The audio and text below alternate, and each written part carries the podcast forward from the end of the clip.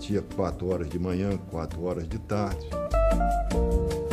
Comecei a sentir que a bola fazia realmente uma curva de 2 metros, 2 metros e meio. Sejam bem-vindos ao 25 episódio do Folha Seca. O convidado hoje é Ricardo Pereira, treinador de guarda-redes do Clube de Alto Rendimento Especializado Independiente del Valle e antigo treinador de guarda-redes do Benfica B, Alfaté, Standard Liège e Legia de Varsóvia, apenas para indicar os clubes onde trabalhou a nível sénior. Ricardo, seja bem-vindo à Folha. Uh, muito boa tarde, uh, Pedro. Antes de mais, muito obrigado pelo teu convite e pelo teu interesse uh, no meu percurso enquanto treinador. Dizer-te que faltou aí o Nottingham Forest, exato, exato, exato, do, do, do Egia de Varsóvia, mas é um prazer estar aqui, passar, a, passar este, este bocadinho com, contigo e posteriormente podermos de facto partilhar algumas das minhas, das minhas ideias com as pessoas que, que nos vão ouvir. Tu tiveste lá apenas uh, quatro ou cinco meses, não é? Porque era um projeto mais focado para a formação e tu já tinhas deixado bem claro que o que querias era trabalhar a nível sénior, não foi? Exatamente, foi, foi um projeto mais, mais curto que me deu muito gozo, ou seja, o objetivo do clube foi realmente uh, levar a cabo um departamento de guarda-redes e, e criar uma ideia transversal desde a formação até à equipa, à equipa sénior, mas quando fui contratado expliquei exatamente isso, que aceitava com muito gosto uh, o projeto, tinha este, este fascínio, como continuo a ter, por Inglaterra, uh, claramente é um, é um contexto, é um ambiente particular, diferente, diferente de, de tudo o que eu já vi, mas uh, eu tenho, enquanto tiver este, este fascínio pela, pela competição um, e considerar que tenho condições para trabalhar em, em equipas profissionais e em equipas séniores, é aqui que eu quero andar. Sem deixar, porém, de, eh, e daí o grande gozo que me dá este projeto Independente Del Val, sem deixar de, de poder colaborar, de poder eh, dar os meus inputs. Um, àquilo que se faz na formação, porque é daí que eu acho que vem tudo, é daí que vem muita coisa adquirida e nós no futebol sénior. Um, depois, não te vou dizer que não temos tempo, porque temos sempre tempo, mas é muito mais difícil mudar hábitos, mudar vícios que os guarda-redes trazem da formação, porque é aí que eu acho que, que, se vive muito, que se vive muito daquilo que, uh, daquilo que são as aprendizagens. Portanto, há coisas que há hábitos que um guarda-redes sénior tem uh, que nós entendemos perfeitamente que lhe, que lhe vai roubar rendimento e que podem muito bem ser, uh, ser adquiridos na, no processo formativo. Antes de voltarmos ao mundo do futebol, gostava também de falar um bocadinho do teu percurso académico. Tu tens dois cursos superiores, um em Educação e outro em Psicologia, com mestrado em Psicologia Clínica. Como é que se processou exatamente a tua mudança para o treino do futebol e até que ponto é que a tua educação superior te ajuda no teu trabalho diário? Achas que os jogadores também acabam por ter um bocadinho a sua cota parte de, de meninos? um, bom, ajudar efetivamente ajuda, ajuda muito. Os dois cursos que eu que eu fiz eh, antes realmente de, de entrar no, no, mundo do treino de futebol foram dois cursos que vão na linha de tudo o que eu faço, uh, que é ser um apaixonado uh, por tudo aquilo, que, aquilo em, que, em que me meto, por tudo aquilo em que eu estou. E o curso de Educação de Infância apareceu efetivamente por uma grande paixão, por uma grande vocação. Eu senti a minha primeira experiência profissional foi como uh, monitor de colónias de férias e claramente eu senti essa minha apetência de animador, senti uh, o enorme gozo que me dava trabalhar com crianças num contexto aí um pouco mais, mais lúdico do que aquilo que é depois uh, um contexto mais educativo e o curso proporcionou-me juntar as minhas capacidades de animador a, uma, a um maior conhecimento de pedagogia. e foi muito importante realmente para isso, pedagogia, didática, o que seja, não é que um jardim de infância também não tenha uma componente fortíssima, e graças a Deus que o tem, uh, lúdica, mas também há, todo, há toda uma forma pedagógica, há toda uma forma didática de, de ensinar. E isso eu acho que foi determinante e muito importante para aquilo que eu faço agora, porque um treinador ensina, ensina o jogo. Um, e, e teres estas ferramentas que eu já o disse noutros, noutras entrevistas, eu não estou continuamente a pensar naturalmente uh, nestes conhecimentos, mas as coisas estão cá, são coisas que nos saem muito, de uma forma muito natural.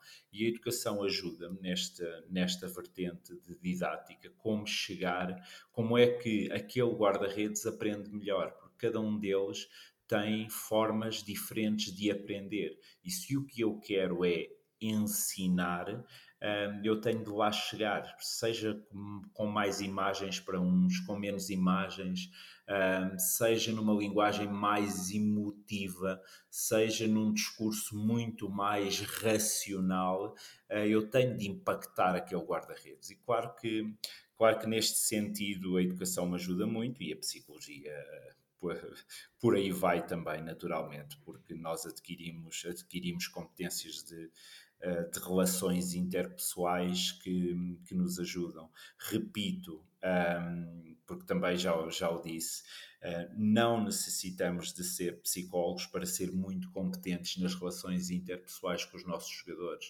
Uh, há coisas que nos são quase inatas, mas que depois nós vamos afinando. E eu vejo treinadores que não têm, outra, eh, já trabalhei com gente que não tem uh, um curso superior, seja na educação ou seja, seja na psicologia, que são pessoas muito dotadas um, ehm, nestas relações interpessoais, são pessoas com uma capacidade de comunicação e de chegar, e de chegar ao atleta uh, muito boas, portanto não necessitamos, claramente eu não, não vejo isto, vejo isto como uma uma, aquilo que foi a minha experiência de vida, porque os conhecimentos, da, os conhecimentos que nos dá um curso superior uh, são importantes. Não, não vamos, senão não andaríamos lá a fazer nada e não estaríamos a aprender. Mas tudo o que são as experiências depois que tu tens durante o curso, as experiências profissionais uh, que desenvolves uh, a posteriori, isso sim uh, é igualmente determinante E foi no meu caso, porque eu comecei no treino muito, muito tarde, não é? Comecei no treino com 38, 38 anos, se eu, não, se eu não estou em erro, portanto não passaram assim tantos anos, ainda a jogar. Um, e, e, eu sinto que poderia ter começado realmente mais cedo, um, mas não perdi nada por ter, por ter começado apenas nesta idade, porque senti-me sempre muito maduro e com muita capacidade para lidar com as coisas que me foram acontecendo no processo de treino. E isso é a idade, é a maturidade, é, é a tua vida pessoal, são as tuas experiências todas que tu, que tu trazes e que depois vais fazendo uma transferência para aquilo que, que, se passa nesta carreira, que não te vou dizer que é igual a qualquer uma das outras que tive, porque não é. Aprendi muito também e, e sou, no final destes oito anos, uh, não lhe chamarei uma pessoa diferente, uh, mas sou uma pessoa que sou uma pessoa que agradece muito ter, ter vivido em tantos países, ter passado por tantas experiências já no mundo do futebol, porque me ajudam. O futebol ajudou-me também, vejo as coisas ainda ao contrário. O futebol ajudou-me também na minha vida pessoal a estar muito mais preparado para lidar com tudo. Tu tens, quando lidas com, com a pressão com que também vives no, no futebol profissional, sentes-te muito mais preparado para lidar com outro, com outro tipo de pressões na tua, na tua vida pessoal.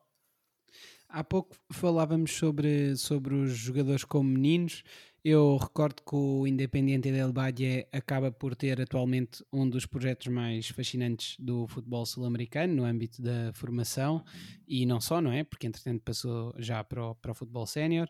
Uh, falamos de um clube que até 2006 era semi-amador, à altura em que foi então adquirido por um grupo de empresários, uhum. e entretanto, de lá para cá, já foi finalista vencido na Libertadores em 2016, venceu a Copa Sul-Americana em 2019 e hoje em dia, uh, e também tive um bocadinho a explorar ainda mais do que, do que aquilo que, que era o meu conhecimento sobre o clube, uh, e é um clube que hoje em dia tem infraestruturas uh, que acabam mesmo por manter os jovens equatorianos a viver e a estudar, uhum. e de acordo com a própria direção do clube, 60% das receitas do futebol são mesmo alocadas à formação. Eu gostava também de aproveitar um bocadinho de tudo aquilo que é a tua vivência do clube para poderes falar um pouco acerca deste grande projeto e de que maneira é que, uh, de acordo com aquilo que vais vendo todos os dias, é que o clube continua a crescer. Uhum. Um, sim, o que, o que, eu te posso dizer é na chegada, na chegada ao Equador, uh, o que se passou comigo foi um, um amor à primeira, à primeira vista. Ou seja, é, foi muito importante. Eu tive um processo de, de, seleção para chegar aqui que não passa pela cabeça muitas das pessoas e que uh, num, numa realidade e num mundo do futebol onde tu ainda, uh, e na minha opinião, infelizmente, continuas a ter muito compadrio e ia seres, ia seres selecionado porque este conhece aquele e porque aquele conhece outro e porque aquele falou aqui e ali e sem critérios. No teu caso foi muito à base de análise tática, não é? De veres outros, explicares a tua ideia de jogo. Exatamente, e sem critérios muitas vezes uh, objetivos, sendo que essa objetividade, quando falamos de um, de um jogo, tem sempre uma margem de erro.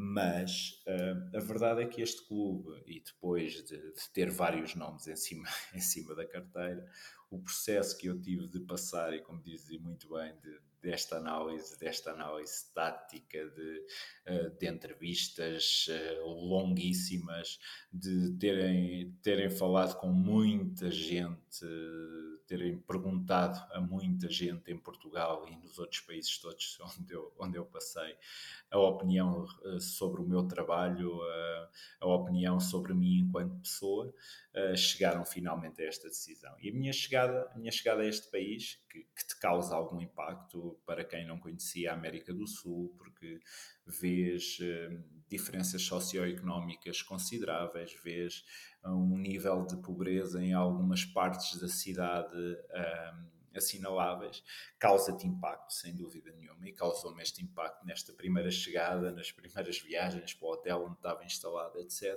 Mas depois chegas às instalações do clube e a primeira a frase que te está escrita um, por cima um, do, do, campo sintético é nunca, em espanhol, nunca deixes de sonhar.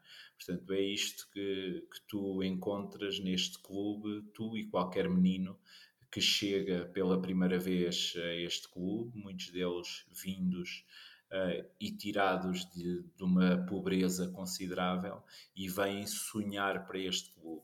E o que tu encontras aqui uh, são treinadores, uh, muitos deles equatorianos, outros não, um, mas com um, tão, tão imbuídos de ensinar, mas também de aprender, que a qualquer um de nós, e às vezes há este fascínio uh, por quem vem da Europa, pese eu relativizar isto, eu vejo aqui gente sul-americana com tanto ou mais conhecimento uh, que, que nós que vimos da Europa e com quem tens debates fascinantes, um, ehm, tu sentes isto logo, um, ehm, interioriza-o logo na pele, que é uh, quando passas o portão da academia e tens 20 ou 30 meninos que já treinaram, que já foram à escola e que correm para te saudar porque as portas estão muito abertas entre o que é a academia,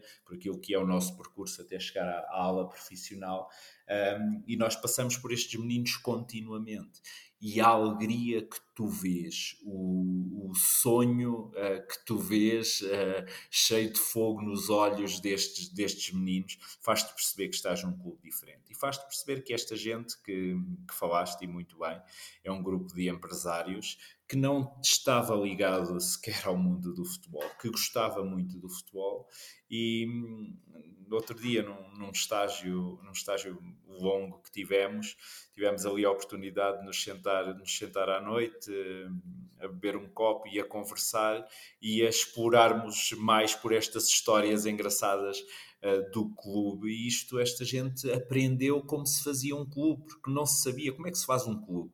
Era quase a pergunta como é que se monta, como é que se. Uh, e agora há autocarros, e agora para aqui, completamente de raiz e em gente que não tinha experiência. E é um clube que está, tem estas pessoas, tu olhas para os dois presidentes, digamos assim, do clube.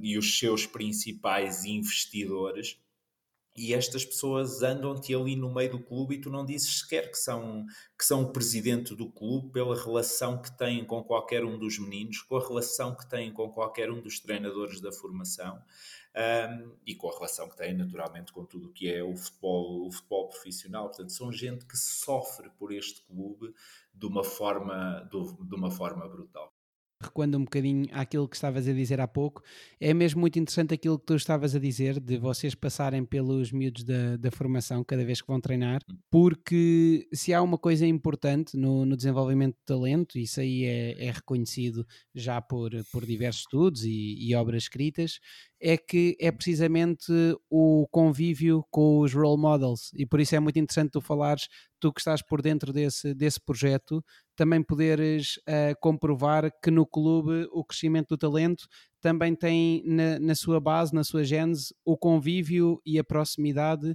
dos, dos talentos da equipa A, não é? Da, da uhum, equipa uhum. principal, com os miúdos da formação, que, uh, o que também ajuda muito diariamente a alimentar esse sonho, não é? Não, sem dúvida nenhuma. Eu dou-te um exemplo concreto que é.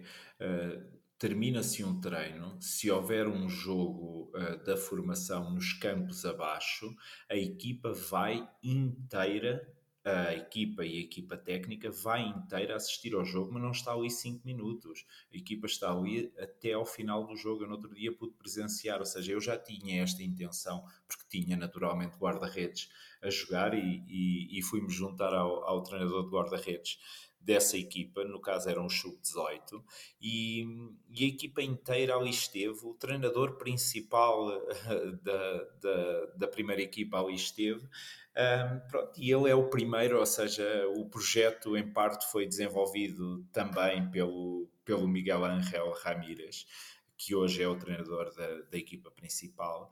E, e, a paixão que ele tem, que ele tem pela formação. Um, um, a, a, conexão que há com os miúdos. Os miúdos correm para os braços do Miguel uh, de, uma forma, de uma forma fascinante. Miguel sabe o nome dos miúdos todos da, da formação. Eu sei dos guarda-redes, não, não, não sei e não tive tempo de saber, de saber mais, mas os miúdos correm, correm para ele. Portanto, isto facilita naturalmente muito o processo.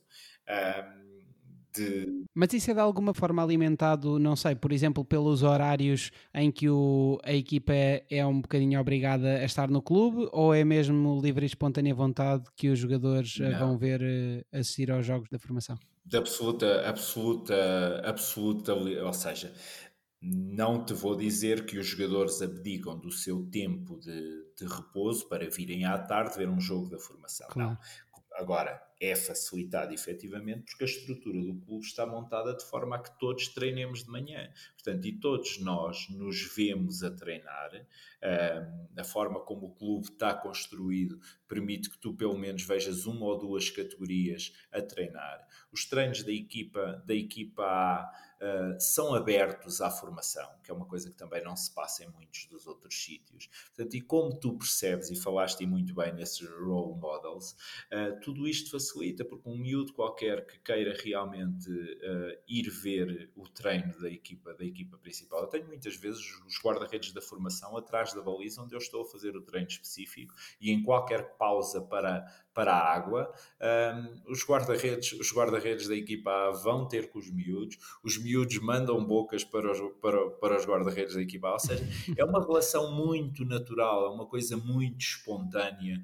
Um, e que te fascina e que te faz perceber quando eles chegam, chegam à equipa A ou quando vêm treinar, porque vêm com uma frequência uh, brutal, uh, mais ainda e potenciada, potenciada agora porque, por, todo este surto de Covid e nós já, já o passámos também, foi muito doloroso um, passar por ele, mas que também faz com que um, qualquer um destes miúdos, nós jogamos com 7 ou 8 miúdos uh, num dos jogos que, que infelizmente perdemos, uh, mas jogamos, jogamos com 7 ou 8 miúdos da formação, portanto, e o banco tinha meninos de 17 e 18 anos. Eu no outro dia fui, fui a jogo com uh, um guarda-redes de que, e foi o Jorge que jogou, se eu não estou em erro, de 30 anos, mas no banco tinha um miúdo de 20 e um miúdo de 17, portanto, os dois outros guarda-redes que tínhamos no banco.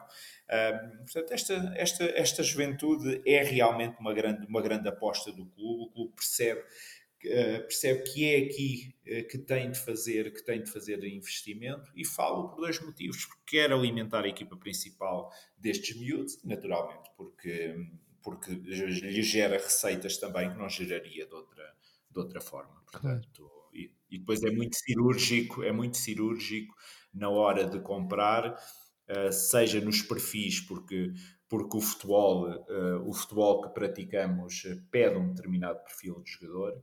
Uh, muito específico, pede um jogador que realmente queira jogar, queira ter bola, e, e isso faz com que um, este perfil seja procurado também muito uh, em termos das suas competências uh, psicoemocionais. Não entra qualquer jogador neste, neste plantel e neste ambiente de balneário que é realmente muito saudável e o clube tem muito esta preocupação.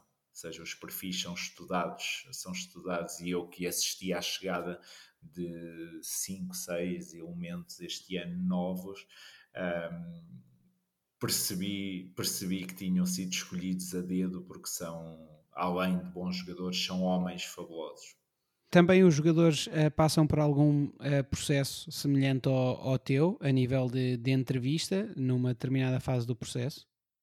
Um, não creio. Pronto, nos jogadores faz-se aquilo que, que é que não somos únicos a fazer, que é claro. perguntar, perguntar a muita gente, falar com muita gente, falar com o jogador. Há preocupação, e muito bem, na minha opinião, de o treinador principal falar com o jogador, explicar qual é o seu projeto uh, para ele. Há preocupação do diretor desportivo falar com o jogador e, e, mostrar-lhe também que projeto tem para ele, e isto sim é feito sem dúvida nenhuma. E, eu dou outro exemplo, a última conversa, ou se calhar a decisiva, depois de todo o clube ter decidido, no meu caso específico, ter decidido que ia avançar para a minha contratação, a última conversa e a, a, decisiva, digamos assim, foi com o treinador principal, porque a verdade é que eu fui escolhido pelo clube, eu sou funcionário do clube, uh, mas era com aquela pessoa que eu, que eu ia trabalhar e esta, claro, esta sinergia tinha de se dar de alguma forma também e ele tinha de compreender muito bem, já tinha as informações todas, mas tinha de compreender muito bem a minha, a minha forma de pensar e como é que eu pensava o jogo e como é que eu me iria entrosar com uma equipa técnica que já cá estava e que o único elemento novo fui eu. O Zack Stephen, ou Zack Stephen, não sei bem pronunciar, o guarda-redes internacional americano do Manchester City, tem uma frase curiosa. Ele hum, diz que o guarda-redes passa tanto tempo sozinho na baliza que acaba por ficar muito tempo a falar sozinho na sua própria cabeça. Voltando ainda à tua formação, sentes que o facto de, de ter estudado psicologia, juntando também ao facto de ter sido guarda-redes durante muitos anos, te ajuda a lidar com todas as especificidades da posição de guarda-redes?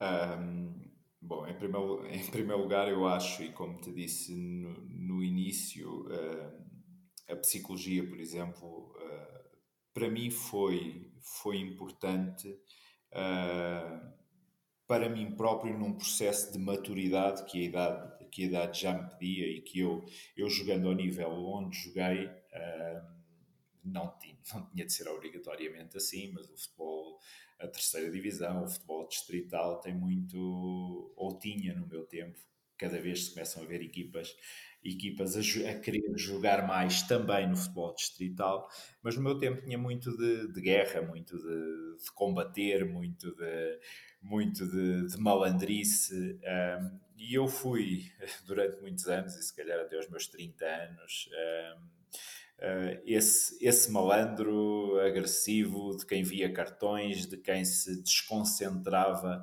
uh, com muita facilidade, de quem perdia a cabeça com muita frequência, e isso está longe de ser o protótipo daquilo que é uh, o guarda-redes atual e daquilo que é o meu guarda-redes. Uh, se me quiserem perguntar o que é um guarda-redes ideal para mim, claramente o equilíbrio emocional, o controle das suas emoções, um, o pensamento analítico a, a, a todo momento, uh, a antecipação mental são algumas características indispensáveis.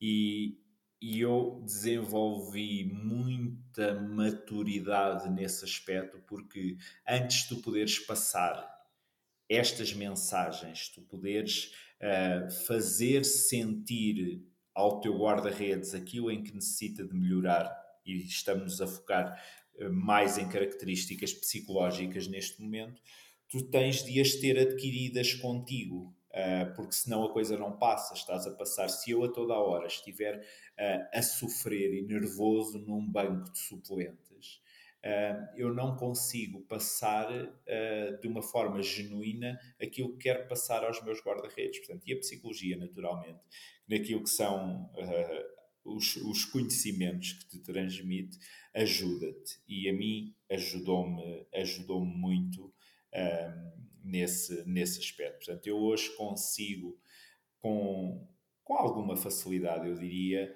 entrar na cabeça de cada um dos guarda-redes. Tenho relações muito individualizadas, não trato, temos ali o microgrupo, mas muitas das coisas que se tratam naquele microgrupo são, são, são palhaçadas, são, são brincadeiras entre nós, são quando quero ter realmente abordagens. Um, abordagens mais profundas, muitas delas são, são individuais. Claro que faço uma gestão daquele grupo, uh, há momentos de elogiar no, neste microgrupo quem mais precisa, há momentos de cobrar a um e que se calhar não estás a cobrar só àquele, estás a cobrar àquele e a passar uma mensagem ao outro, e isto são gestões, são, é gestão de grupo que, que naturalmente eu não, não, te sei, não te sei dizer, não te sei dizer como as aprendi, não te sei dizer que percentagem a psicologia tem nelas. Uh, sei que a experiência de treinares todos os dias, de estares uh, todos os dias a preparar treino, a sentir reações, a perceber quando as coisas não saem, a entender como cada um reage ao, ao fracasso, a entender como cada um pensa uh, na vitória e na derrota. Um, são, são aquisições que eu, que eu ganhei muito a, a, treinar e a treinar, a treinar no futebol profissional. Ganhei muito, porque tu, tu perguntas a dois ou três guarda-redes, ou seja, imagina um lance que passaram muito semelhante e que, e que os três passaram por ele. Vamos imaginar uma, um erro ou vamos imaginar um, um grande jogo. Como eles o interpretam está-te a dar uh, indicações muito precisas de como tu vais lidar daí em diante com aquele guarda-redes, porque há quem uh, meta tudo no exterior aquilo aconteceu porque eu não vi a bola, aquilo aconteceu porque o meu colega não encostou o suficiente para pressionar, ou aquilo aconteceu efetivamente porque. Um, e um deles diz isto, e o outro vai-te dizer: uh, oh, Ricardo, aconteceu porque eu não tinha os apoios orientados como, como deveria Uh, e o outro vai-te dizer, Ricardo, aconteceu porque eu dei uma de bruin, como, se diz, como eles dizem aqui, que é um termo muito engraçado, que é adivinhei, é, dei uma de bruxo, um, e, e, e desloquei-me para o outro lado, dei um pequenino passo e já está. Ou seja, isto dá-te, dá-te do ponto de vista de personalidade, percebes que um põe tudo absolutamente no exterior, que o outro tem uma capacidade uh, de entender o seu corpo muito bem e que o outro tem uma capacidade analítica já muito forte. Ele antecipou efetivamente, mas esta antecipação dá-lhe muito sucesso noutros momentos porque ele está toda a hora a ler o que é que se vai passar. Portanto, e, é como te digo, não, para não enrolar, não sei se é a psicologia, se é a experiência, mas que, que ajuda muito nesta, nesta relação, ajuda, porque nós, nós não estamos ali só para dar, para dar umas boladas, não estamos ali, e eu falo disto algumas vezes, não estamos ali apenas para, para montar uns aeroportos porreiros e, e sacar depois aí uns vídeos, uns vídeos engraçados. Estamos ali para pensar treino, pensar porque é que fazemos cada uma das, cada uma das coisas. Tem de ter, tem de ter um, um, um significado e tem de ter um resultado e tem de ter um objetivo, seja ele mais técnico, mais tático ou mais, ou mais decisional ou, ou, ou, mais emocional. Tem de, o ter, tem de o ter sempre, idealmente até tem, até tem todos estes que eu acabei, que eu acabei de falar e também naquilo que é a relação. Não vale a pena nós falarmos por, por falarmos ou por termos de dizer alguma coisa naquele momento. Não, temos de ser muito, muito precisos naquilo que, naquilo que dizemos, seja, seja para dar feedbacks ou seja numa própria, numa conversa às vezes mais aprofundada, um, mas tem de ter sempre um objetivo. Falar por falar em, em treino de futebol e com homens uh, cada vez mais inteligentes não faz, não faz sentido, na minha opinião. E tu traçaste já uh, o perfil psicológico que gostas de ver uh, num guarda-redes. Se tivesses de identificar dois ou três uh, aspectos técnicos num guarda-redes, quais é que são aqueles que te chamam mais a atenção quando vais observar um, um jogador pela primeira vez? Essa é uma pergunta muito interessante, ou seja, um, porque, e falaste-me só do ponto de vista técnico, portanto, deduzo que queiras realmente que a resposta seja seja se centre mesmo em atributos, em atributos técnicos. Exato. quando vais observar, eu não observo tanto a técnica, ou seja, se me perguntares, vais observar um, um guarda-redes para, para contratar para a formação, e é importante aqui, aqui distinguir-se. Se me perguntares eu, quando vou observar um guarda-redes para a formação, eu olho muito mais para aquilo que é o seu perfil realmente psicológico, aquilo que eu me vou conseguindo uh, observar naquele miúdo do ponto de vista de capacidades de liderança, do ponto de vista de coragem, um, do ponto de vista dos seus posicionamentos, uh, às vezes com, com grandes riscos do ponto de vista de capacidade de antecipação das situações, aqueles miúdos que cheiram, aqueles miúdos que estão a sentir o que se vai passar isso. Isso são características que me encantam e que eu te digo que provavelmente este, este miúdo estaria contratado porque acredito que depois a técnica, mesmo que seja às vezes com, com deficiências, nós lhe podemos dar. Se me perguntares, uh, e agora respondendo às questões técnicas e observando um guarda-redes um guarda-redes sénior, estou sempre muito atento àquilo que para mim é basilar, que é a sua posição de base nos vários momentos, ou seja, como é que ele se posiciona para defender a baliza, porque isto é das coisas mais difíceis depois de se trabalhar num atleta sénior um atleta que já te venha com uma posição base uh, de, imagina, e eles adquirem tiques que tu não sabes explicar. Uh, eu uh, vou-te dar um exemplo e, há um guarda-redes que eu treinei que está num, que está num, num excelente clube. É um miúdo. Eu mexi em algumas coisas destas basilares e naquela tive dificuldade em, em acho que nunca falei desta situação, por exemplo aquela não, não, não quis ou não conseguiu lá chegar no, no tempo que trabalhámos juntos, que é nos momentos do remate, este miúdo tinha as pernas fechadas e abre-as muito mais.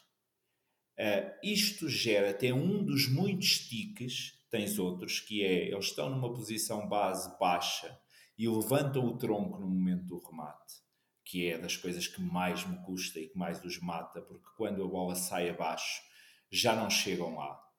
Um, e esta posição base de equilíbrio e que se consiga manter equilibrado, ou seja, eu escolhi esta posição base, estou equilibrado, tenho o tronco à frente, uh, e no momento do remate, depois de eu ter decidido a altura a que quero o meu tronco, a altura a que quero as minhas mãos, uh, eu não me mexo. Esta estabilidade de posição base é das coisas que eu mais olho e que mais me gosto e que mais sei uma espanhola uma espanholada desculpa uh, e que eu mais e que eu mais gosto porque depois é muito difícil. E isto gera, se, se se conseguisse imaginar a quantidade de golos que se sofrem por, estas, eh, por estes tiques que eles não sabem explicar e só quando lhes mostras, e eles jogam há 10 ou 15 anos, só quando lhes mostras é que eles se tornam conscientes disto, como os saltos que se dão, os saltos preparatórios.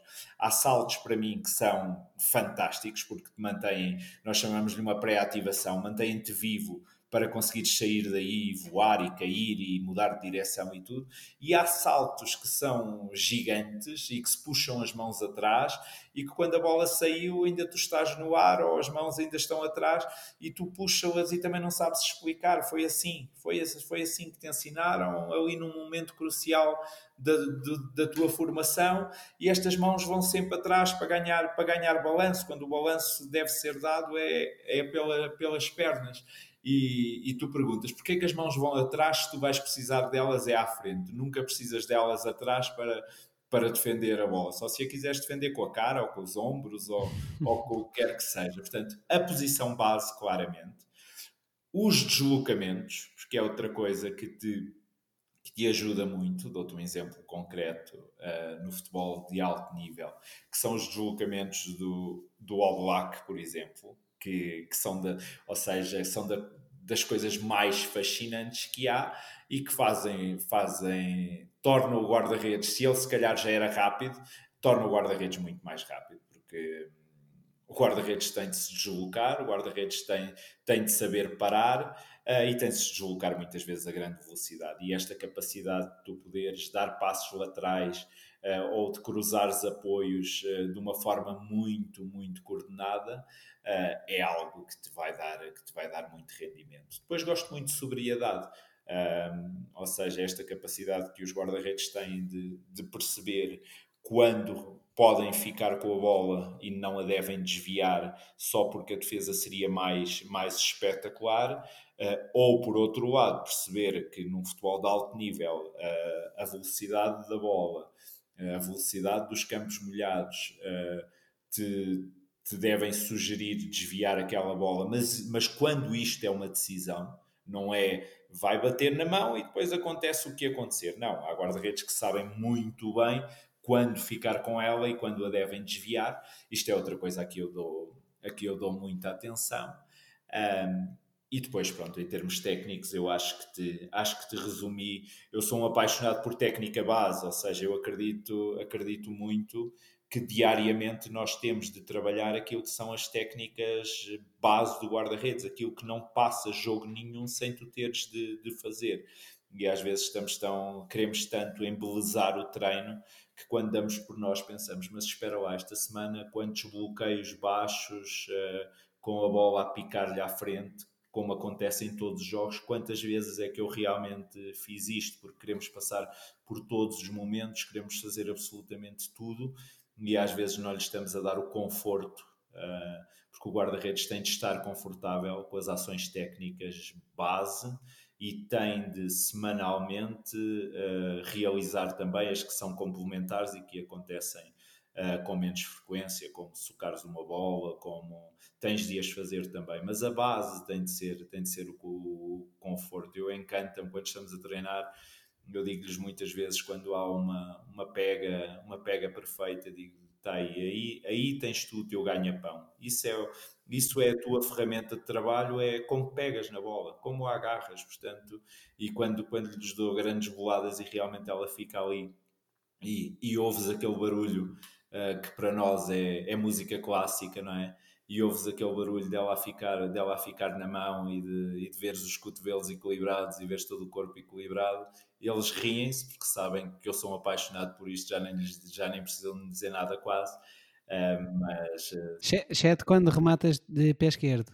Não, o meu pé esquerdo, isso é um boato que corre, isto é um boato que vai correndo, porque, porque cada vez este, cada vez este, este pé esquerdo está, este pé esquerdo está com mais qualidade, cruza, está, está, está, está muito mais, está muito mais em forma neste, neste momento. Tenho, tenho, tenho, tenho trabalhado muito o pé esquerdo, portanto está, está melhor, até tenho de poupar, tenho, tenho de equilibrar isto para poupar, para ir poupando o joelho direito.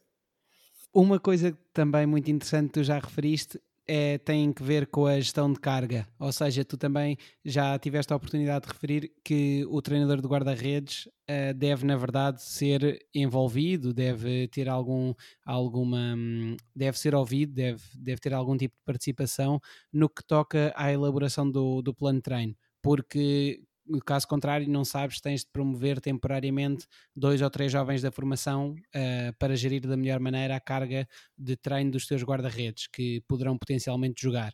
Tu achas que historicamente o treinador de guarda-redes uh, está mais aberto às ideias do treinador principal do que o contrário e achas que é uma tendência que se acaba por inverter? Qual é que é a tua opinião sobre este aspecto? Oh Pedro, antes de vais fazer só aqui um, um à parte muito rápido e dar-te os parabéns por, eh, pela fantástica uh, preparação que, que fizeste esta entrevista, porque eu, por exemplo, acho que falei nisto. eu, eu vi isto ontem escrito numa coisa que me enviaram de um livro que saiu há pouco tempo e que eu realmente uh, falei, falei sobre isso e eu só ouvi ontem, ou seja, reli ou uh, recordei, recordei que tinha falado, tinha falado sobre esta situação e tu foste exatamente buscá-la, portanto tenho de dar os parabéns por esse grande investimento que fizeste na preparação da entrevista.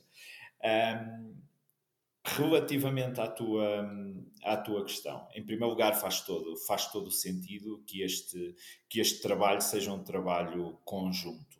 Um, seja em termos das cargas de treino, seja em termos daquilo que vamos, que vamos sentindo da equipa um, no seu processo ofensivo e defensivo, onde o guarda-redes tem de colaborar, uh, nós temos de, de, de, dar estes, estes inputs ou temos cada vez mais capacidade para dar, para dar estes inputs. Eu ouvi, um, eu ouvi há pouco tempo uma, e agora recordei-me disto, Uh, ouvi uma entrevista, eu penso que do Pedro Miranda, que neste momento é treinador de guarda-redes do Boa Vista, e o Pedro dizia uma coisa engraçada neste, nesta discussão que era um, aquilo que temos de dizer ao nosso, ao nosso treinador principal, que é eu quero, eu quero realmente jogar de uma determinada forma em termos ofensivos e quero ter a participação do guarda-redes. E esta participação obriga, por exemplo, a que ele jogue continuamente por dentro e entre linhas. Mas ele não tem esta capacidade e não é por não a ter em termos,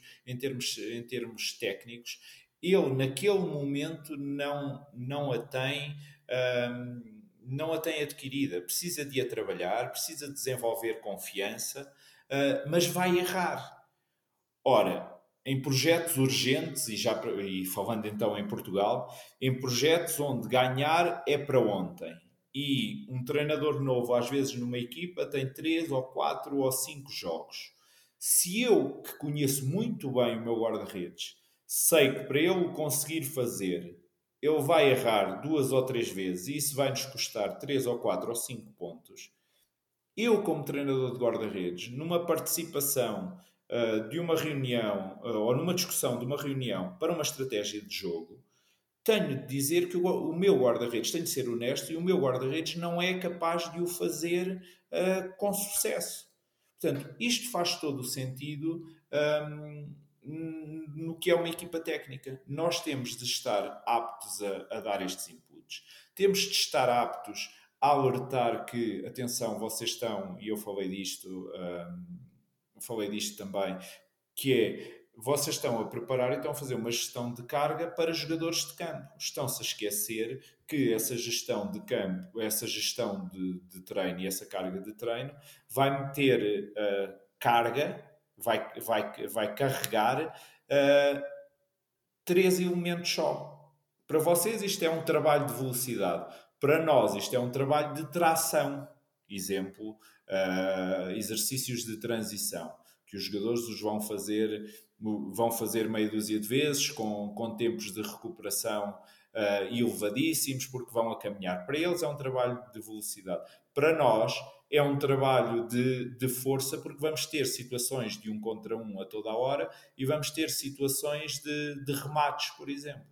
Se eu não estiver dentro do que vai acontecer e se calhar dois dias antes, eu tenho de saber que aquilo vai acontecer, se calhar, ou idealmente eu deveria saber, dois dias antes. Porquê? Porque eu, no dia anterior, trabalhei força e a equipa está-me está a obrigar naquele mesmo dia a trabalhar força também. Portanto, isto no, no, futebol atual, no futebol profissional, não me faz sentido que não seja que não seja desta forma, como não me faz sentido que nós não sejamos ouvidos naquilo que é uh, o, o, posicionamento da equipa, exemplos concretos, que eu gosto sempre de falar com exemplos para que as pessoas nos entendam. Posicionamento da equipa em centros um, eh, em, quando nos ganham a linha, a linha final e já nos vêm por ali adentro, para dentro da área. Isto tem de ser definido entre, entre treinador, tre, treinadores, entre staff, uh, com inclusão do treinador de guarda-redes, porque a colocação do homem que defende aquele primeiro poste. Uh, vai interferir seriamente naquilo que é a colocação do guarda-redes. Se o treinador quer que este jogador venha para dentro da pequena área, o posicionamento do guarda-redes já, já vai ser um, diferente daquele que, se o treinador não quiser que, que ninguém entre na pequena área, que o guarda-redes lhe proteja aquele primeiro poste. Portanto, não, não, não, faz, não me faz sentido. Mas sentes que és, também pegando na tua, naquilo que é a tua experiência, sentes que hum, isso é cada vez mais assim? Ou seja, que existe cada vez menos esse problema? Ou ainda assim depende dos clubes e há clubes que ainda não envolvem muito o, o treinador do guarda-redes? Eu ainda te falava, tanto no clube, falava-te na equipa, na, na equipa, equipa técnica, técnica, exato, exato. Sinto que cada caso, que cada caso é, é um caso, sinto que nós vamos ganhando esta, esta confiança, vamos, vamos ganhando este crédito, porque temos excelentes profissionais em, em Portugal. Uh, não temos só grandes treinadores, temos grandes treinadores de guarda-redes também, e sinto que os meus colegas estão cada vez mais, uh, mais aptos, mais competentes a dar estes inputs. Depois depende sempre do treinador principal. Tens, tens, para, todos, tens para todos os gostos um, e nós nem sempre podemos escolher com quem, com quem trabalhamos. Te garanto que se o pudéssemos, se o pudéssemos fazer, uh, escolheríamos realmente quem, quem, nos, quem nos considere, quem nos possa ouvir, quem perceba que somos uma mais-valia um, neste, neste aspecto, uh, porque porque não estamos ali, eu acho que não estamos ali apenas uh, e só para trabalhar para trabalhar guarda-redes, não estamos ali e só uh, para ser responsabilizados sempre que o sempre que o nosso guarda-redes falhar, porque vai falhar uh, vai falhar como falham qualquer um dos outros guarda-redes, dos outros jogadores um, e, e, eu creio que não, não haverá outra forma e que no futuro isto será uma coisa já muito conquistada e quem treinadores principais que não consideram que não considerem os seus treinadores de guarda-redes um, como uma mais-valia, pelo menos para serem escutados, porque a decisão é sempre, é sempre de, do líder de uma equipa técnica, é muito importante mantermos esta consciência também. Mas quem não, não, escutar está a perder uma massa cinzenta, está a perder mais uma capacidade, está a perder mais, mais dois olhos, porque senão não se tinha, não se tinha treinadores de, de guarda-redes.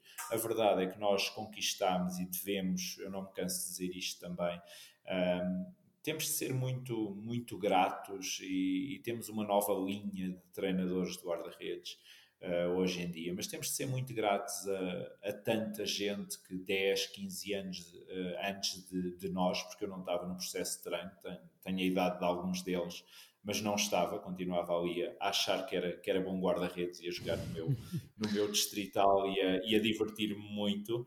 Um, mas temos de agradecer a toda esta gente, porque hoje não se pensa uma equipa técnica sem treinador de guarda-redes, felizmente.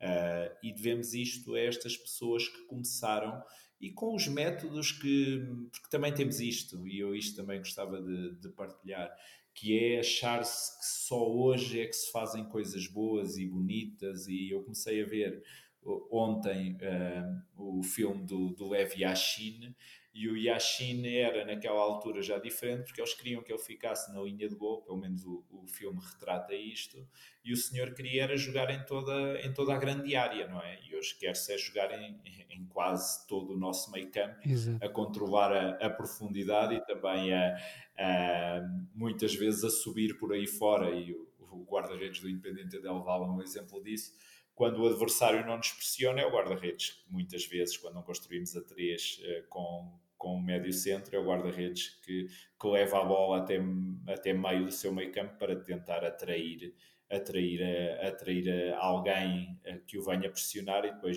gerar um homem livre e poder, e poder entregar a bola. Portanto, o que eu queria dizer é que realmente conseguimos já, uh, ou muita gente antes de nós conseguiu. Que se olhasse que fossem necessários treinadores de guarda-redes nas equipas técnicas e o próximo passo e o passo para onde estamos a caminhar é realmente sermos vistos como mais um técnico especializado numa função, mas que pode dar, que pode dar muitos inputs que, coletivos e que não se relacionem só com o guarda-redes. Porque para existir um golo, para existir um golo houve um, um conjunto imenso de, de coisas que, que falharam naquilo que é todo o processo defensivo uh, e que, em última instância, se deverá depois olhar para aquilo que o guarda-redes fez. Mas as coisas estão completamente e todas relacionadas, portanto, não faz sentido também que nós trabalhemos numa ilha e não o podemos fazer. Sem dúvida, porque caso contrário, é um bocadinho o treinador principal poderá acabar não só por matar-te, não é? Matar o teu trabalho, como acaba por ser também um bocadinho um suicídio, não é? Porque depois irá refletir-se na, na exibição da equipa.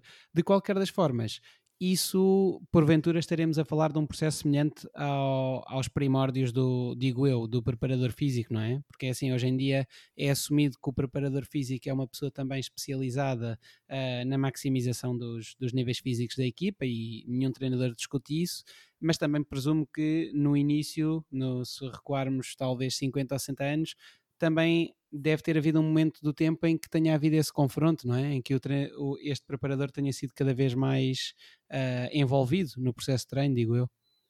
Sim, mas um, aí vamos para um aspecto que, na minha opinião, se interrelaciona também com aquilo que deve ser o treino de guarda-redes, que é uh, passamos no que é, no que é a, história, a história do treino uh, por diversos processos uh, do ponto de vista de trabalho físico.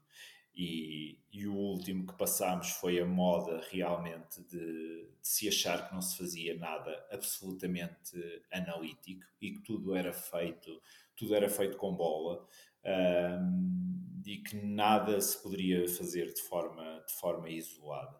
E estamos neste momento, e na minha opinião, muito bem, num processo misto, num processo de perceber que uh, para controlar uh, melhor, para trabalhar de forma isolada algumas capacidades físicas, nós necessitamos, seja do ginásio, seja no próprio campo, de fazer coisas uh, sem bola, de e de não te digo voltar aos primórdios porque uh, é uma desenvolveu-se tanto as capacidades físicas e os preparadores físicos sabem tão bem o que querem estimular, sabem controlar tão bem o que são o número de repetições, um, ehm, sabem tão bem controlar os ciclos uh, de treino para obter resultados em termos de força, em termos de velocidade, uh, que que impressiona, não é? Além de terem depois tudo o que são GPS e tudo o que são as ferramentas a que uma equipa profissional uh, uh, pode, pode, pode aceder para ter este controle, este, este controle feito com muito, com muito rigor. Por outro lado, nota-se também esta que somado a estas capacidades dos preparadores físicos ainda tens a outra que é conhecem e sabem do jogo e sabem perfeitamente para atingir determinados objetivos físicos que tarefas de jogo e em comunicação com o treinador principal, um, que espaços é que querem, que, que que, que, tempo é que querem, que pausas é que querem, e isto para mim é que é treinar, que é uh, porque já te faço a ponto para o treino de guarda-redes, que é perceber para atingires determinados objetivos, umas vezes uh, podes fazê-lo desenvolvendo toda a tua estratégia de jogo e o preparador físico controla-te os tempos, os espaços e tu controlas tudo o que é tático e técnico enquanto treinador principal. Um, e esta interação com o preparador físico é exatamente aquilo que te falei anteriormente em relação ao, ao, ao treinador de guarda-redes. Fazendo já a ponte para nós, é desta forma que eu penso o treino. Eu não penso o treino de uma forma um, única e fundamentalista, e já o disse também noutros, noutras entrevistas.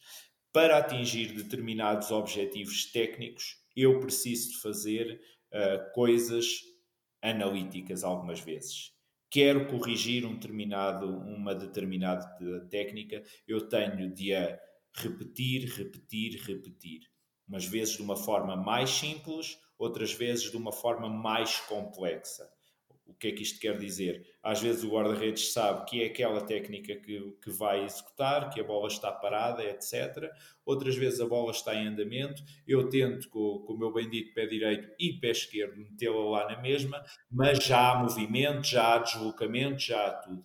Isto continua a ser um trabalho, vamos chamar se calhar, semi-analítico. E eu sou defensor disto para controlar técnicas para controlar a carga física que quero, que quero promover naquele dia, uh, porque tenho controle. Eu quero que antes haja dois ou, três, dois ou três saltos e depois uma ação técnica. O que é que eu tento fazer?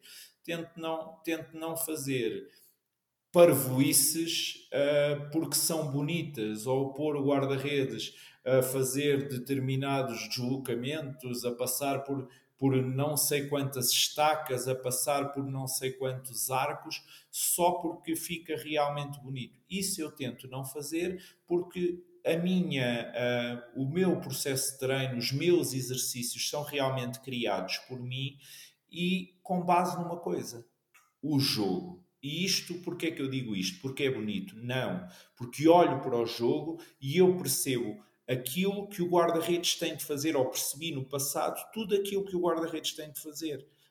E digo-te no passado que é quando comecei realmente a, a querer treinar, a, não vou dizer à minha maneira, mas a querer treinar com a lógica do jogo. Ou seja, se o guarda-redes precisa de, se, de fazer estes deslocamentos, precisa de se reposicionar desta forma, o meu exercício tem de estimular isto. E onde é que o guarda-redes joga? Joga numa baliza, joga com uma referência atrás de si, seja ela com, do, com duas estacas, seja ela com dois cones, ou, se, ou seja ela com três postes. Com base nisto tudo, eu desenvolvo os meus exercícios de treino e vou continuando a fazer a ponte para aquilo que disseste do preparador, do preparador físico.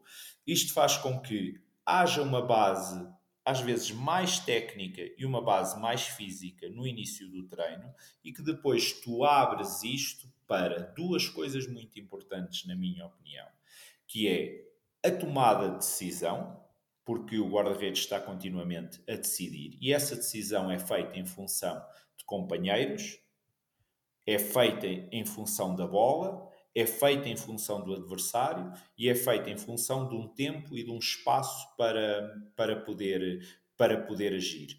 Ora, se isto ocorre, quando eu abro o meu processo de treino, ou seja, já não é tão fechado, já não é, uh, já não são remates dentro da área, porque quando eu te falo no analítico, eu não faço coisas, faço coisas puramente analíticas e faço outras que são semi-analíticas. Eu, para mim, sair de um, de um manequim sair por dentro ou sair por fora e chutar de pé direito ou de pé esquerdo é uma situação que ocorre no jogo, mas faltou movimento àquele manequim. E eu às vezes quero pôr movimento e tenho de usar guarda-redes a fazerem de defesas para o, o guarda-redes jogar em função do que está a fazer aquele outro guarda-redes, que naquele caso é o meu defesa, e o que é que eu estou a fazer naquele caso que sou o atacante. Portanto, quando se abre realmente este, este, este jogar, tens aqui duas coisas que para mim são fundamentais. Quando se abre para este exercício de treino mais, mais aberto, que é tomada de decisão, sem dúvida nenhuma, mas que é outra coisa em que eu senti, uh, porque nós temos sempre por onde melhorar, e eu aqui acho que ainda melhorei, ainda melhorei mais nos últimos, nos últimos tempos, que é o que é tático. O que é que eu quero realmente que este guarda-redes não só toma decisão, mas que é, que é tático e que é, depois de eu me aperceber das suas características, depois de eu saber como é que a minha equipa joga, a definição dos seus posicionamentos iniciais. E isto ajuda muito o guarda-redes a estar confortável no jogo, que é, eu reconheço aquela situação e eu já sei qual é o posicionamento que eu, guarda-redes, quero ter, porque eu treino com alguma repetição uh, no, durante, a minha, durante a minha semana. Exemplos muito concretos e para, para terminar esta, esta resposta. Um, onde é que o guarda-redes se posiciona para receber a bola? É uma decisão do mais tático que há, porque depois nós matamos-los quando os vemos a falhar um passe,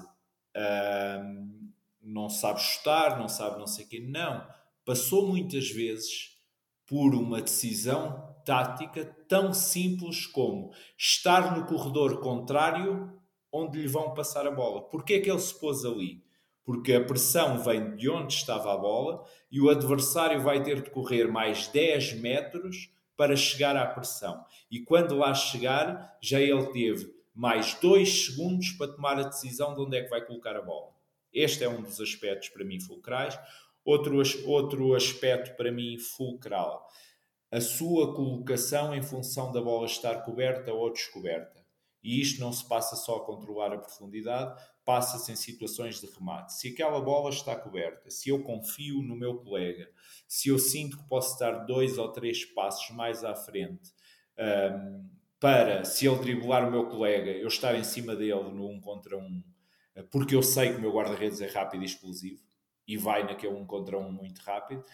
Eu quero esta posição e eu trabalho semanalmente para ter esta posição. Agora, isto difere, isto varia em função de, das características do guarda-redes e das características da equipa que temos. E tu, Uh, outra das coisas que consideras também uh, muito importante é a presença do treinador do guarda, de guarda-redes no treino integrado, uh, porque, como tens a, já tiveste a oportunidade de referir, é esse o momento que, onde simula o jogo e acaba por ser também o reflexo do teu trabalho pensando não só nos treinadores principais com quem tens trabalhado ao longo da carreira, mas também em tudo aquilo que conheces acerca da, dinâmica de treino dos restantes clubes.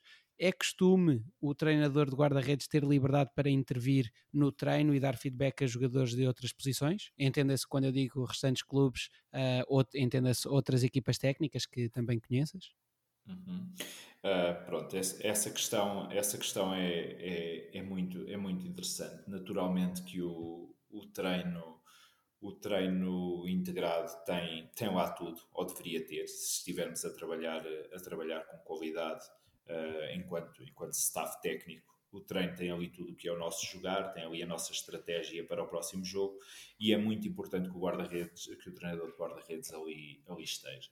Mas não há também que sermos, eh, que sermos românticos, porque nem todos nós podemos ter, por exemplo, dois treinadores de guarda-redes, como tanto se fala, um, e eu não o tenho, por exemplo porque tenho, a, tenho os treinadores de guarda-redes da formação todos a treinar exatamente à mesma hora, à mesma hora que eu. E então, um, por muito que isto fique bonito de se dizer, nós temos de fazer, e eu ouvi. Um, eu ouvi, eu acho que foi o Vitor, acho que foi o Vitor, o Vitor Silvestre que falou nisto, que é um, nós às vezes temos de fazer escolhas e perceber este exercício da equipa é imprescindível para o meu guarda-redes e é muito importante que ele tenha o meu feedback uh, neste momento.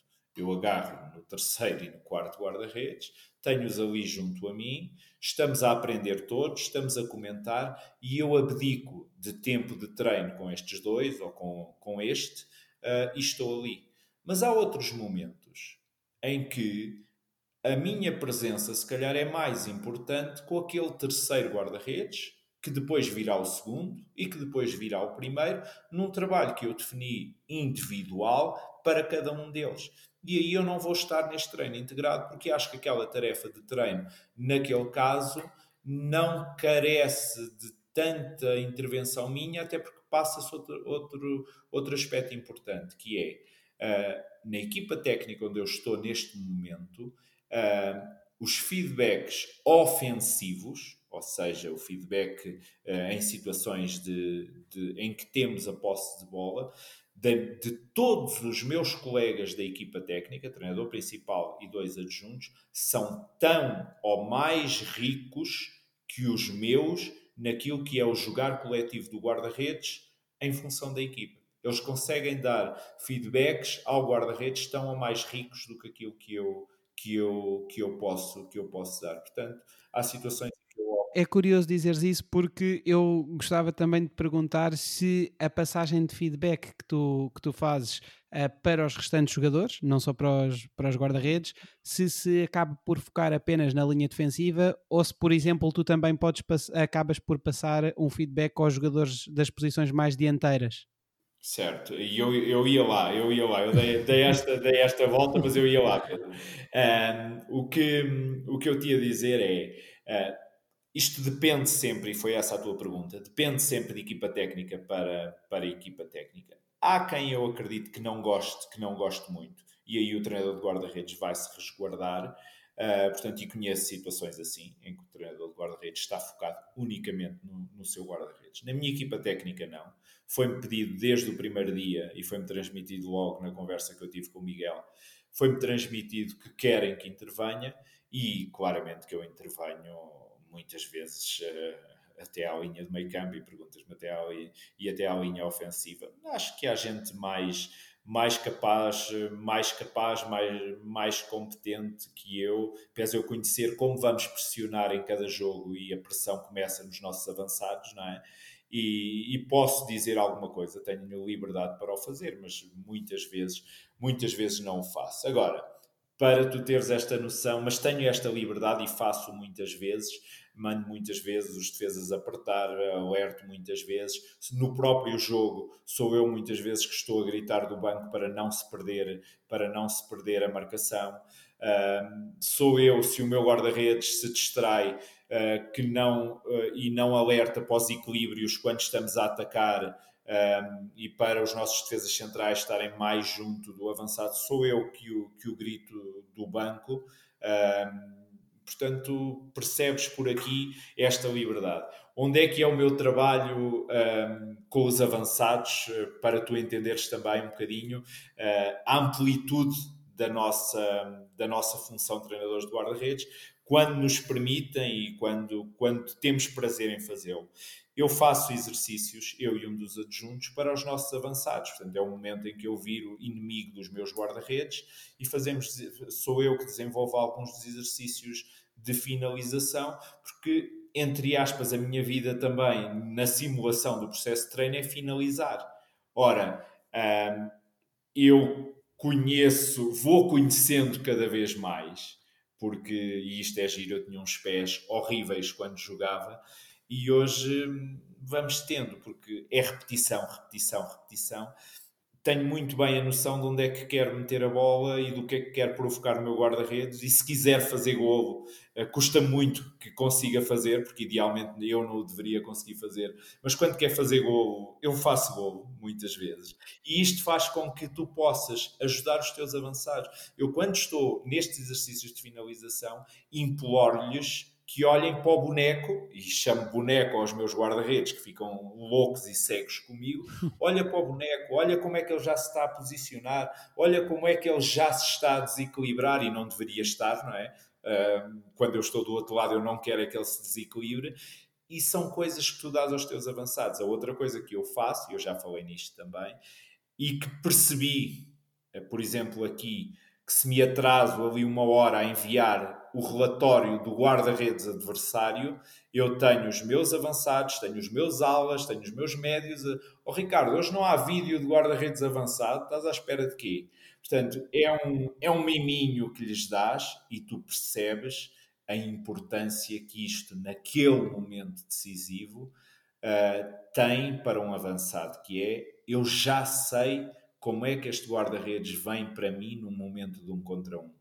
Eu já sei que este gajo não trava. Eu já sei que se, lhe, se tem tempo de desviar, de desviar dele, ele vai fazer penalti.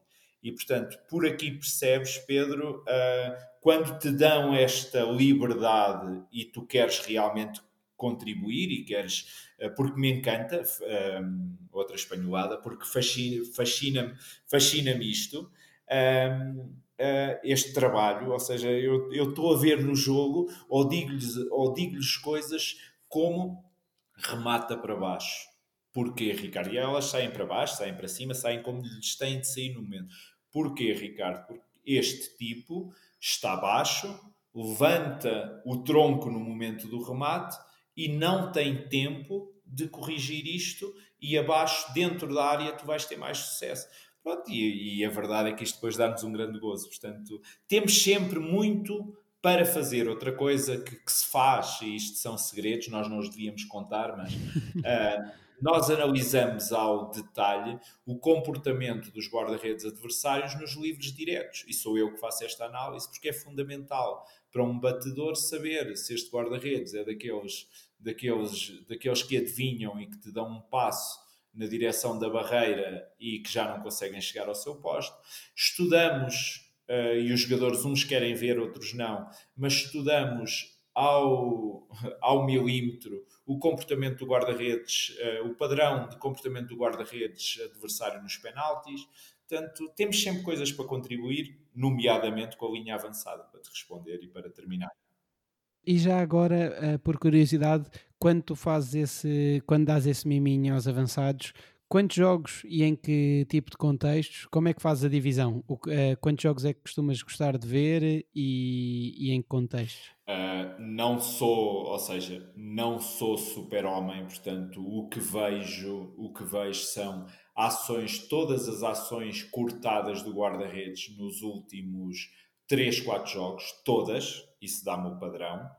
Uh, vou aos gols sofridos, porque naturalmente o que eles querem ver é como é que este guarda-redes sofreu gols. E neste relatório que tem dois ou três minutos, uh, dois ou três minutos de, de vídeo e tem um, um pequenino relatório escrito no, no, início, uma coisinha em PowerPoint muito visual para que eles vejam, uh, para que eles vejam, ou seja, os principais pontos, não é? Potencialidades, exatamente, estava-me a faltar o termo, obrigado. Potencialidades e fragilidades daquele guarda-redes. Este relatório tem coisas como uh, é top a lançar a transição, não o deixem sair nos primeiros segundos. E então, quando tu vês guarda-redes a agarrar a bola e se vires o nosso avançada não o deixar sair e a pôr-se à frente dele e a estorvá-lo, a estorvá-lo, a estorvá-lo até ao limite, tentando não levar cartão amarelo naturalmente, uh, percebes que aquilo é algo que, que, estava trabalhado, que foi pedido, foi pedido por nós.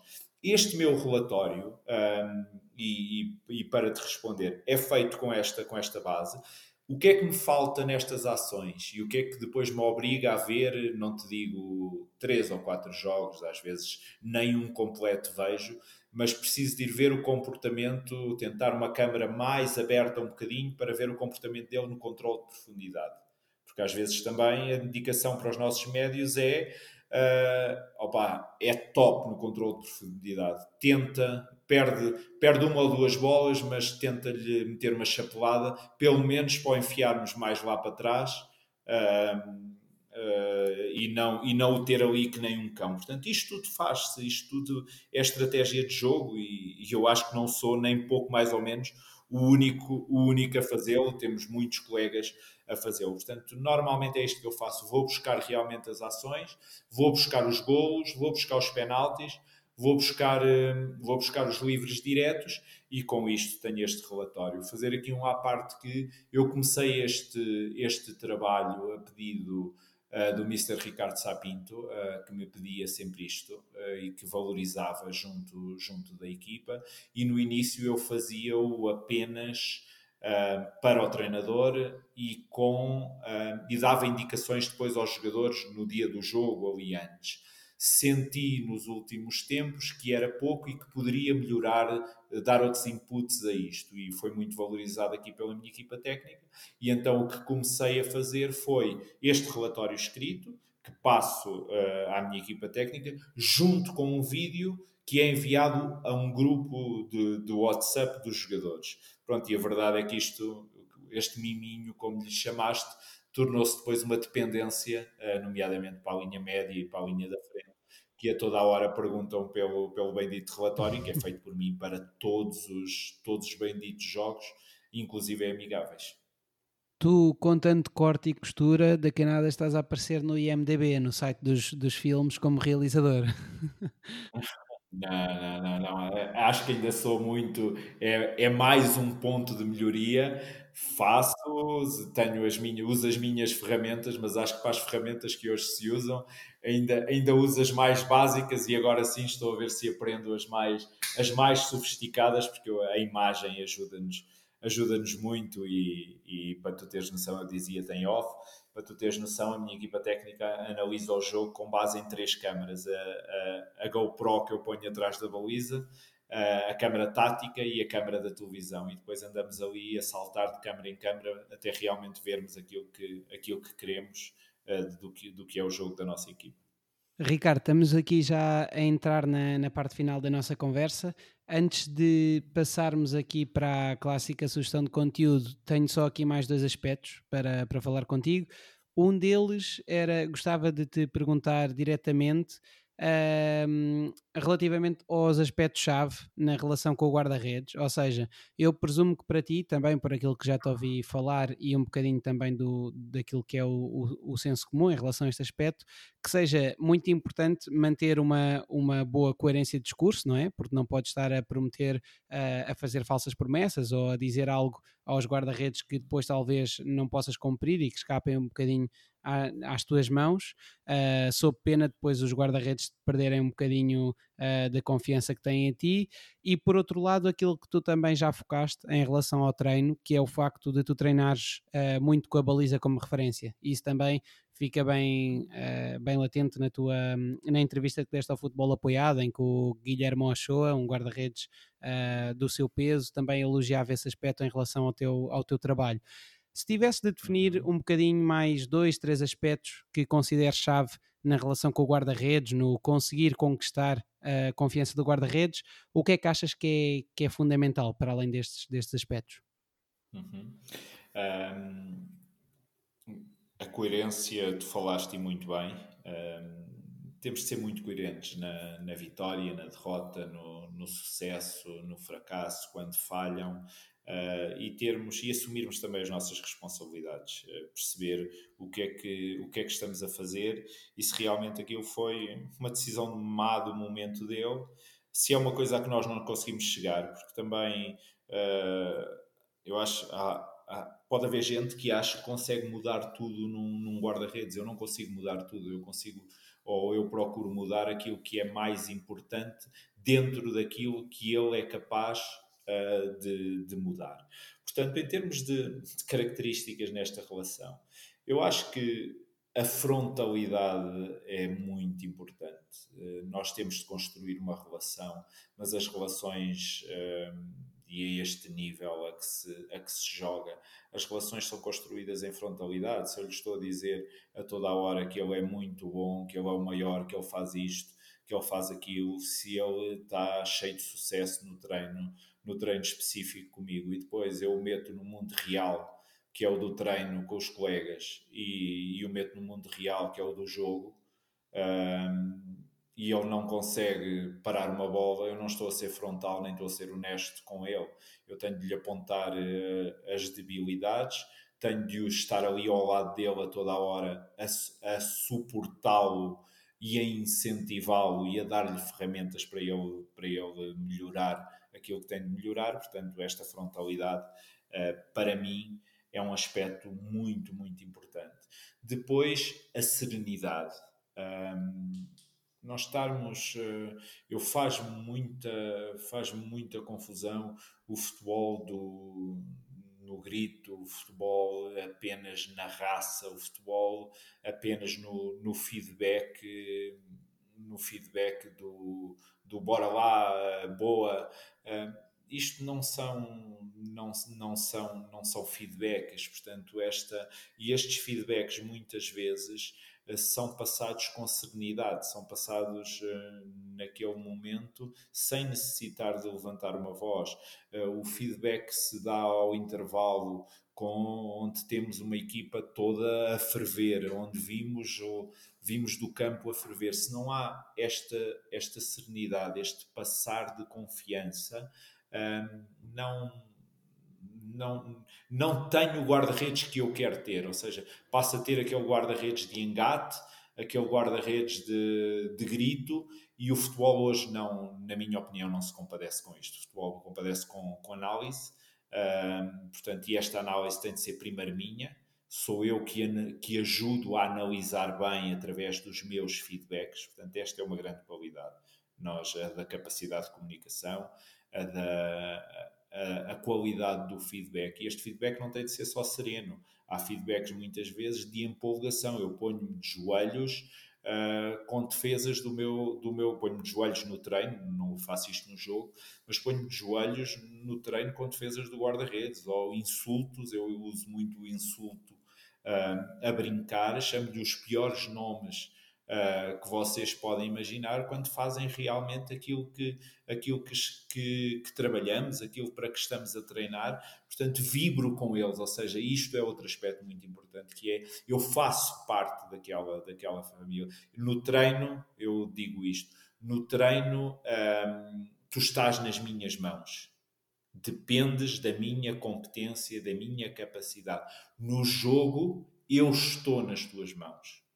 E esta, esta relação que os três têm de entender uh, é fundamental. Portanto, uh, esta, esta empatia, esta conexão que, que, nos, liga, que nos liga a eles. Uh, tem de estar sempre presente. Portanto, há tanta coisa que eu te poderia que eu te poderia dizer. E isto não passa só uh, isto não passa só por no jogo eu estar ali a falhar e eu ir ir buscar a baliza ou mesmo nestes momentos eu ajo eu ajo aqui com muita, com muita naturalidade. Aprendi também um, a, a, reagir este equilíbrio, esta serenidade que te digo, e se calhar equilíbrio resume, resume tudo isto, que é uh, muito sereno na, na vitória e, e, e, na, e na derrota. Portanto, aprendi, aprendi isto também, muito sereno, quando, quando, para, quando para um penalti ou quando, ou quando falha, ele precisa do meu, do meu apoio, vai precisar da minha palavra, vai precisar da minha interpretação,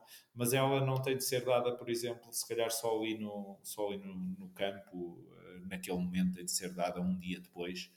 Uh, portanto, eu acho que resumo, resumo isto tudo com coerência, frontalidade, honestidade, é fundamental, honestidade na, com aqueles três que ali estão, equilíbrio, serenidade por aí. Essa frase que tu que, que acabaste de dizer de, de, dos guarda-redes estarem nas tuas mãos no treino e vice-versa no jogo é, é mesmo muito, muito interessante. E o outro aspecto que eu tinha para falar contigo era acerca da rotatividade, ou seja, gostava de ouvir a tua opinião uh, e sobre o porquê de achares que acaba por ser utópico trocar de guarda-redes de dois em dois jogos, uh, devido à necessidade de que se criem rotinas de jogo, porque, pronto, acho que presumo que não tenhas uma opinião diferente, não é? No que toca à rotatividade dos jogadores de campo, uhum. e por isso gostava também que resumisses um bocadinho quais é que são os motivos pelos quais, na tua opinião, a posição de guarda-redes reivindica uma maior estabilidade do que comparativamente aos jogadores de campo. Certíssimo. Um, e essa pergunta é do mais atual uh, que pode haver face àquilo que é a gestão que se faz na, na equipa onde eu estou, onde eu estou neste momento essa gestão é feita com os guarda-redes também. Portanto, se me perguntares numa situação normal a jogar uh, semana, semanas limpas, a jogar domingo, domingo, domingo, domingo, eu acho que o guarda-redes realmente precisa dessa estabilidade, precisa dessa rotina, rotina de jogo e ainda mais se claramente um deles for superior, for superior eh, a todos os outros. Uh, isto é, é futebol profissional, nós gostaríamos de dar tempo a todos como se, como se dá na formação, mas não é possível. No caso particular eh, onde eu estou neste momento, essa rotatividade é feita ao extremo neste momento. Ou seja, nós andamos há cerca de três meses a jogar de três em três dias. Eu tenho três guarda-redes capazes e muito capazes. Um deles, neste momento, tem jogado muito menos por lesão, por eh, baixa de rendimento, uh, tem sido feito de tudo para o ir buscar lá abaixo, mas uh, não tem sido fácil e tem jogado muito menos. Os outros dois têm muita qualidade, são completamente distintos e a jogar com, uh, o, com a rotina com que estamos a fazer, nós entendemos fazer também uma extrema rotatividade na baliza e, na minha opinião, temos sido, temos sido relativamente bem, bem sucedidos, uh, porque estão os dois a jogar, estão os dois motivadíssimos, permite-lhes descansar naquilo que é o descanso mais importante para o guarda-redes, que é a parte mental, na minha opinião, porque o resto nós conseguimos gerir uh, na carga física e essa rotatividade está a ter, está a ter bons resultados. Porquê? Porque temos também dois guarda-redes capazes e dois guarda-redes que, que, estão em condições, temos três, mas dois guarda-redes que estão ali aptos para, para jogar e, e, a rotatividade está a, ser, está a ser feita. Portanto, a jogar desta forma e se houver um grande equilíbrio entre os dois guarda-redes, eu não tenho problema nenhum em fazer esta, em fazer esta rotatividade e não tem de ser sequer um só jogar uh, numa competição e outro jogar na outra, não. Eu acho que se forem realmente ambos muito aproximados no que é sua, o seu rendimento, poderão jogar os dois na mes nas, mesmas, nas mesmas duas ou três competições. Ok, ok. Chegamos então à clássica sugestão de conteúdo. O que é que poderias recomendar a quem nos ouve? Um, olha, eu como isto além, além de indisciplinado, uh, a minha capacidade de síntese, como tu, nem sempre, nem sempre é ideal, portanto eu gostava de fazer mais do que uma, do que uma sugestão. Portanto, força, força. Pode ser? Claro. Ok. Então, a primeira sugestão seria: vou-te falar só de livros, são livros que me impactaram muito e que eu considero muito importantes para, para nós treinadores. Uh, o primeiro é O Código do Talento, do, do Daniel Coyle, é um livro que te fala daquilo, daquilo que é o desenvolvimento do talento, é uma perspectiva, mas fabuloso. O outro é A Caixa Negra, do Matthew uh, espero estar a dizer bem o nome do, o nome do Senhor, que te fala uh, a verdade surpreendente sobre o sucesso e porque é que algumas pessoas nunca aprendem com os erros. Esta, estas são algumas das temáticas do livro. E por fim, a última sugestão é o Outliers. Um, do Malcolm Gladwell. Exatamente, a história do, a história do sucesso. Portanto, são livros que, que eu sugeria e que que a mim me impactaram muito e que e gostava de deixar aqui como sugestão. Acabas por, um, por ter um interesse bastante semelhante ao meu no que, no que toca aos livros, e isso também acaba por estar muito ligado à tua área, não é? Mesmo agora, como coordenador eh, de, dos guarda-redes da formação e tudo, acaba por ser, estar tudo relacionado, não é? Sim, e acima de tudo conseguires não só impactar os guarda-redes, mas também aquilo que são os treinadores de guarda-redes, que, que eu acho que é uma, é uma missão, é, um, é uma missão eh, muito importante que eu tenho aqui neste clube, ou seja, que é esteja cá só até ao fim desta época, ou esteja, ou cumpra os dois anos de contrato que ainda, que ainda tenho, porque os contratos, uh, os contratos em futebol uh, devem ter, na minha opinião, a duração uh, enquanto as pessoas se sentem bem, enquanto o clube se sentir bem comigo eu estarei cá, no dia em que não se sentir, eh, irei à minha vida e exatamente o mesmo uh, da, minha, da minha parte. Ou seja, o contrato é de 3 anos, mas foi assinado também um bocadinho com estes, com estes pressupostos e eu sinto que uma das principais missões que tenho é o desenvolvimento dos treinadores de guarda-redes do clube também. Ricardo, uma vez mais, muito, muito obrigado aqui pela tua presença no Folha. Obrigado, foi, foi um prazer. Uh, dizer-te outra vez, portanto, dar-te os parabéns pela, pela preparação que fizeste da entrevista e que, e que foi um prazer realmente passar aqui esta, esta hora e meia convosco. Muito obrigado e, e, obviamente que retribuo as palavras e é por isso também que, que falei contigo, não é? Pelo, pelo trabalho que estás a fazer, que, que é de louvar e por isso uma vez mais obrigado. E a todos aqueles que nos ouvem, já sabem, podem colocar um like na página do Folha Seca no Facebook, seguir a página no Instagram. Um grande abraço a todos.